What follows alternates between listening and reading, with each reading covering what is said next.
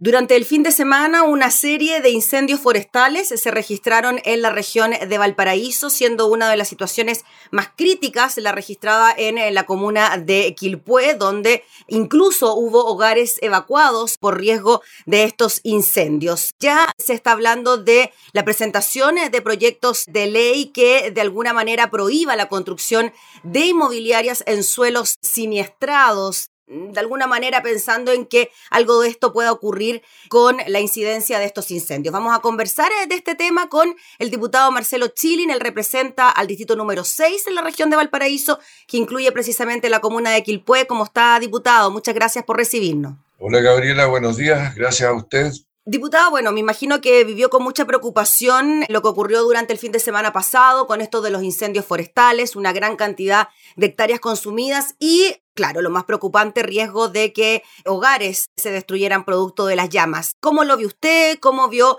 usted el manejo de los incendios también frente a estos cuatro focos que se registraron en forma paralela en la región de Valparaíso?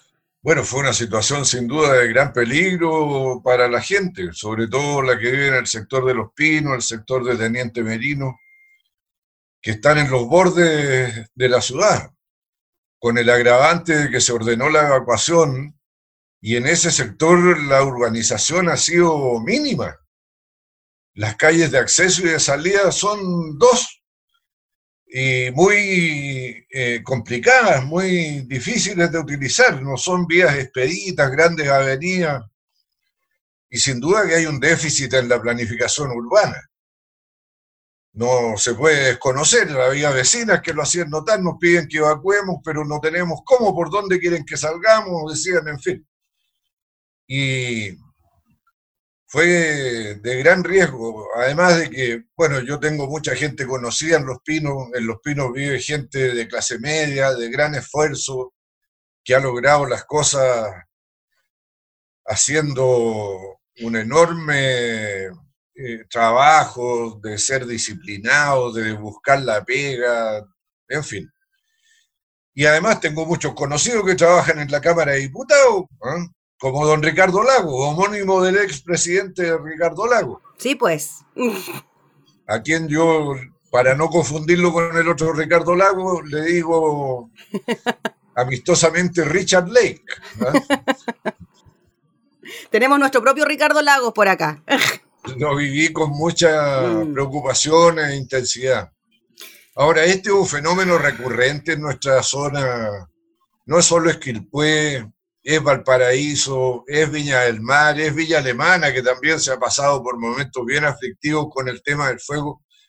Y aquí hay un tema de fondo que son ciudades que están rodeadas por fundos que en general se dedican a la plantación y a la explotación forestal, con un tipo de especies altamente inflamables, los pinos, los eucaliptos, y no se le pone ningún límite al uso de la propiedad privada en función del bien social. Ahí, naturalmente la propiedad privada hay que respetarla, pero deberían establecerse condiciones de que tienen que ser plantadas con especies que sean capaces de contener el fuego, que sean capaces de no encenderse pero como la propiedad privada no tiene límite en nuestro país y también el Estado es muy débil, no tiene cómo fiscalizar, no tiene cómo intervenir, bueno, estas cosas naturalmente que se producen sistemáticamente cada verano, que es cuando se crean las condiciones propicias para los incendios, el famoso 30-30-30, 30 grados de calor, 30 kilómetros por hora de la velocidad del viento, y bueno, sumado los 30, 30, 30, nos da incendio. Lo curioso es que no aprendemos, porque esto pasa todos los años. Eso le quería preguntar, y siempre se alude a las plantaciones forestales de pino, eucaliptus, que son mucho más combustibles que un bosque nativo, por ejemplo, y que además a todo esto requieren más agua eh, para poder crecer, ¿no? O sea, aparte del fin comercial, ¿no? Que puede tener la producción de pino y eucalipto, por otro lado, no hay mucho que rescatar, parece. Sí, pues bueno, ahí por eso le digo que la propiedad privada no puede ser sin límite. si usted tiene fondos alrededor de ciudades frágiles, como lo son Valparaíso, Quilpué, Viña del Mar, Villa Alemana, no puede permitir que en sus deslindes inmediatos se plante ese tipo de especies. Hay que recurrir a otras, las más resistentes, como dice usted. Bueno, no va a traer el bosque valdiviano acá a la región de Valparaíso, sería no imposible, hoy día pocas cosas son imposibles, pero es difícil. ¿ah? Entonces hay que tomar otras medidas. Ahora, las herramientas que tiene el Estado y la autoridad para impedir estas cosas son, primero, la legislación vigente.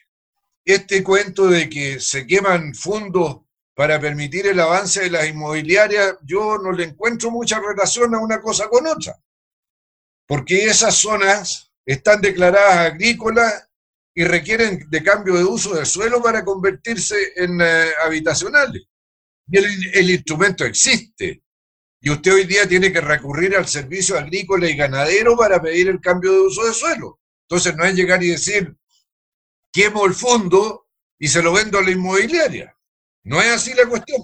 Ya, eso es importante aclararlo, diputado, porque mientras se producían los incendios circulaba una gran cantidad de información en redes sociales, incluso comparándolo con el caso español y subir un proyecto de ley de esas mismas características.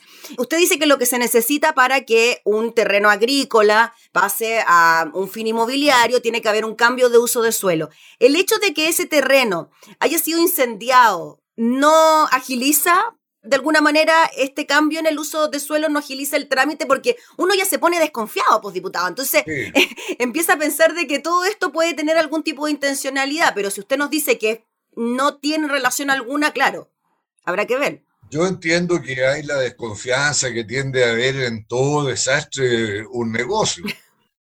Pero yo creo que los incendios más bien se deben a mentes enfebrecidas que los provocan porque, bueno, los árboles en Chile no se encienden solos. ¿ah? Hay lugares de la Tierra donde eso pasa, pero aquí no, aquí se necesita una acción inicial que es obra del hombre y generalmente son desquiciados. ¿ah? Gente que está mentalmente afectada. Yo no, no creo que España sea un buen ejemplo para todos. Yo no traería al Podemos para Chile, por ejemplo, ¿ah? que algunos tratan de imitar. Pero además del eh, uso de suelo que está determinado por si es agrícola, no es agrícola, etcétera, etcétera, y requiere un trámite que pasa por el SAC, están los planes reguladores y los planos reguladores establecen cuáles son los fines de los terrenos y qué alturas pueden construir. Por ejemplo, ya que estamos hablando de Quilpué, mm. en Quilpué recientemente con controversia y todo lo demás, como siempre pasa, se aprobó un nuevo plan regulador. Y el plan regulador establece precisamente que en la zona que continúa hacia el sur, desde Los Pinos, no se puede construir edificaciones en altura. Se pueden construir casas en parcelas, en el mismo fondo, pero no se pueden. Entonces, ¿qué van a hacer un cambio porque se incendió? ¿Va a haber un cambio en el plan regulador? No, pues la cosa no es así. ¿Ah?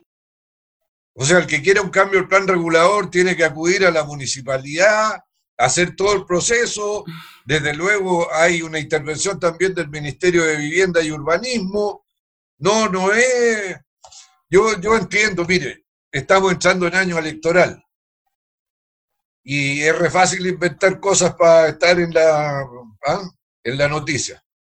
Le recomiendo, Gabriela, que lea una entrevista a un geógrafo que viene hoy día en el diario El Mercurio de Valparaíso, que es un especialista en estos temas, y que explica que es como demasiado buscarle el cuesco a la brea el establecer esta relación directa entre incendio e inmobiliaria.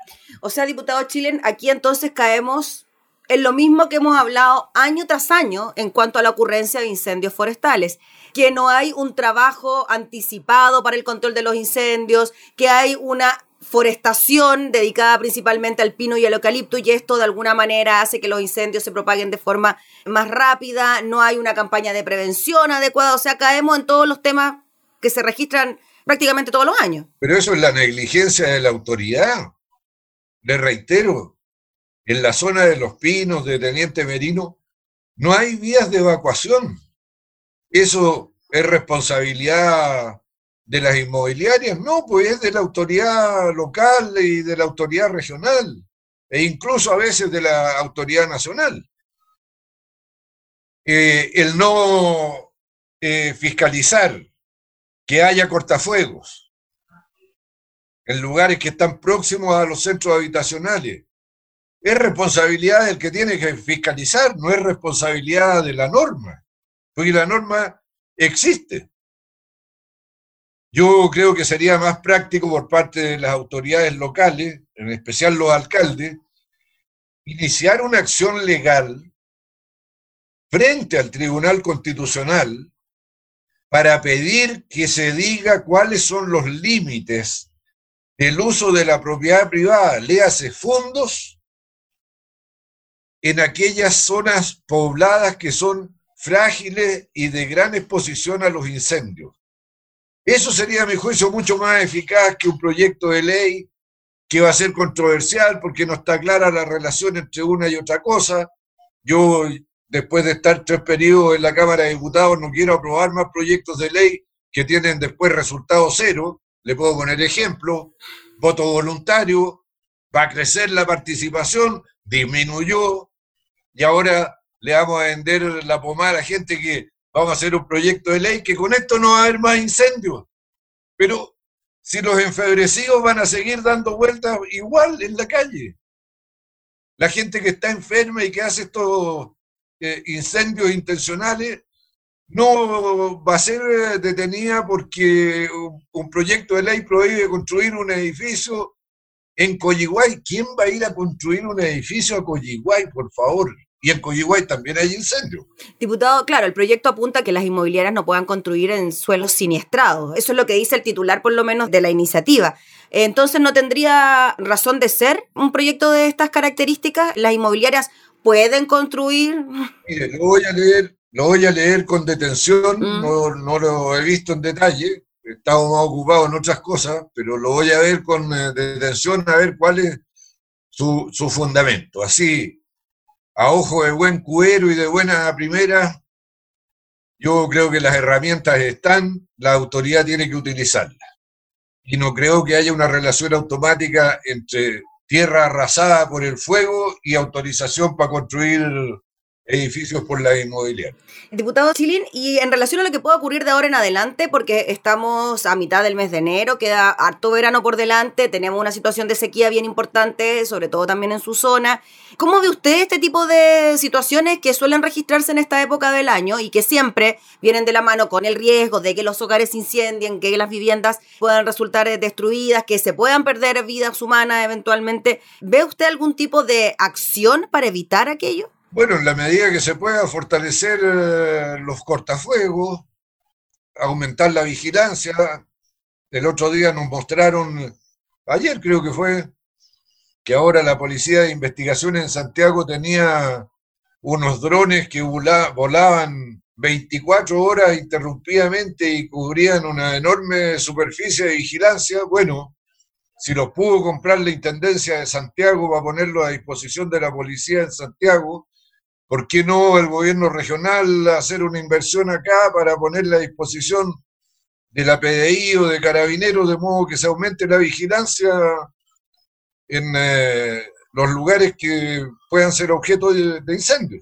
Y en cuanto a la CONAF, diputado, con esto ya, ya terminamos. ¿Usted cree que está el debe, que le faltan recursos, que no tiene las espaldas necesarias para de alguna manera poder controlar este tema? Desde que fue Aarón Cavieres director de la CONAF en el gobierno de la en el último gobierno de la presidenta Bachelet, la CONAF se ha fortalecido enormemente en medios, en recursos humanos, recursos materiales.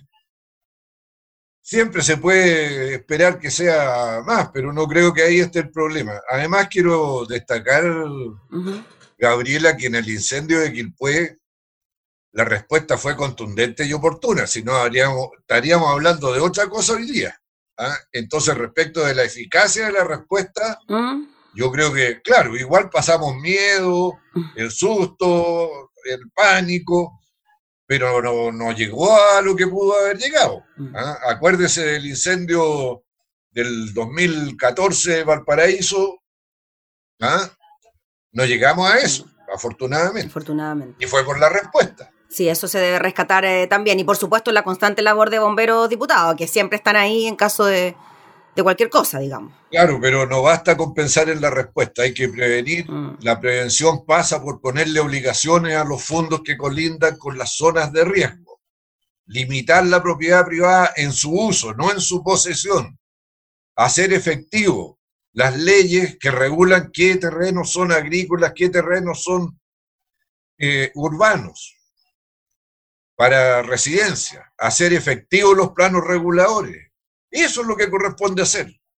Todo lo demás, el proyecto de ley, si es que se aprueba, que a que hace alusión usted, va a estar cuándo? Para el próximo año, cuando vamos a estar entre medio de discutir la nueva constitución, de elegir las nuevas autoridades, el nuevo parlamento. A lo mejor el que presentó proyecto de ley no va a salir reelegido, está lleno de incertidumbre Y ya para cerrar, diputado, una buena fiscalización en estos fondos que colindan con zonas urbanas y que de alguna manera se dedican a la práctica forestal, ahí también está la clave, ¿no? Poder de alguna manera hacer una buena fiscalización y controlar que las cosas se hagan bien. Exactamente, y tanto en Valparaíso como en, en, en Quilpué las zonas expuestas al riesgo de incendio tienen que tener vías de evacuación expeditas. En Valparaíso ocurre lo mismo. Afortunadamente, hasta aquí, escucha, no me gusta decir esto porque es como cantar victoria antes de tiempo, pero hasta aquí Valparaíso, a pesar del incendio de las cuatro casas del otro día, va bien. ¿ah? Pero en los dos lados, cuando llega el drama, no hay cómo evacuar. Y la autoridad local debería preocuparse de eso, junto con la autoridad regional. Muy bien, pues diputado Marcelo Chilin, le agradecemos enormemente por eh, clarificarnos muy bien este tema y por relatarnos lo que ocurre en su zona con esto que tanto nos preocupa. Así que muchas gracias por su tiempo, que esté muy bien. Gracias a usted, Gabriela. Y lea la entrevista que le... La voy a leer. El Mercurio de Valparaíso. Muchas gracias. La voy a leer. Muchas gracias, diputado. Que tenga buen día. Buen día. El diputado Marcelo Chilin hablando sobre los incendios eh, forestales que se han registrado en los últimos días en la región de Valparaíso.